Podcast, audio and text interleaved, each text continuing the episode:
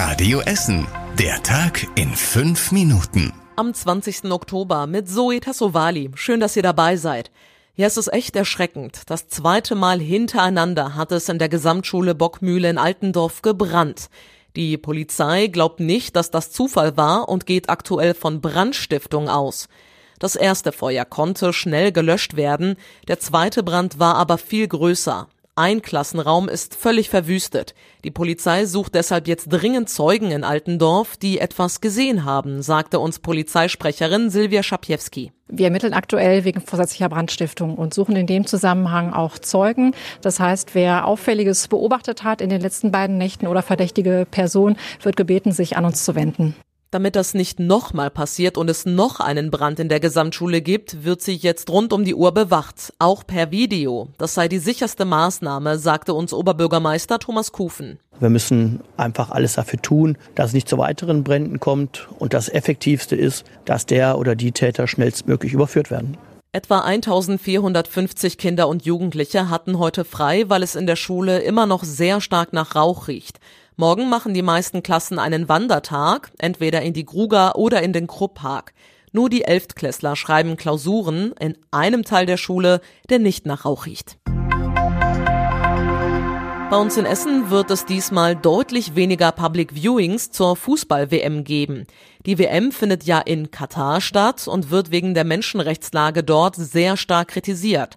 Unter anderem die Agentur TAS in Bergerhausen, der Flughafen Essen-Mülheim und die Messe in Rüttenscheid verzichten auf Live-Übertragungen. Bei den Cafés und Bars bei uns in der Stadt gehen die Meinungen auseinander. Das De Prinz im Südviertel will zum Beispiel auf Live-Übertragungen verzichten.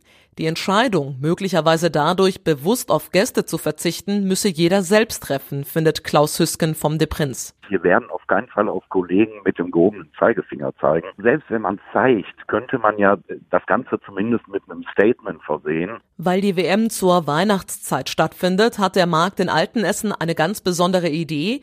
Dort soll eine Leinwand aufgestellt werden. Wer also beim Weihnachtsmarkt ist, könnte mit Glühwein und Crepe die deutsche Nationalmannschaft unterstützen. Die Weihnachtsmärkte in Steele und Rüttenscheid wollen das vom Turnierverlauf abhängig machen, ob sie die Spiele zeigen. In der Innenstadt und Werden wird die WM nicht übertragen.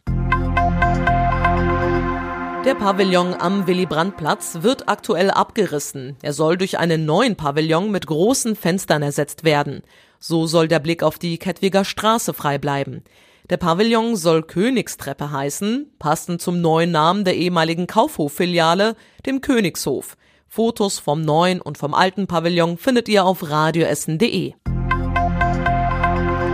Die Essener Innenstadt soll attraktiver werden. Dafür soll vor allem die Gastronomie ausgebaut werden. Der Willy-Brandt-Platz soll dabei das neue Aushängeschild für die Innenstadt sein. Auch für den Hirschlandplatz und den Flachsmarkt gibt es Pläne. So soll beispielsweise alles grüner und moderner werden. Es soll zum Beispiel kleine Cafés und Pop-up-Stores geben oder auch Streetfood-Angebote. Die Details haben wir euch zusammengefasst und stehen auf radioessen.de. Auch der Bereich zwischen Weberplatz und Kastanienallee in der Innenstadt soll bald neu gemacht werden. Zu der Fläche gehört das ehemalige Haus der Begegnung. Das soll saniert werden. Das angeschlossene Gebäude soll aber abgerissen werden, weil es aus den 50er Jahren ist. Auf der Fläche soll es in Zukunft ein neues Gebäude mit sechs Stockwerken geben, das sowohl zum Wohnen als auch gewerblich genutzt werden soll.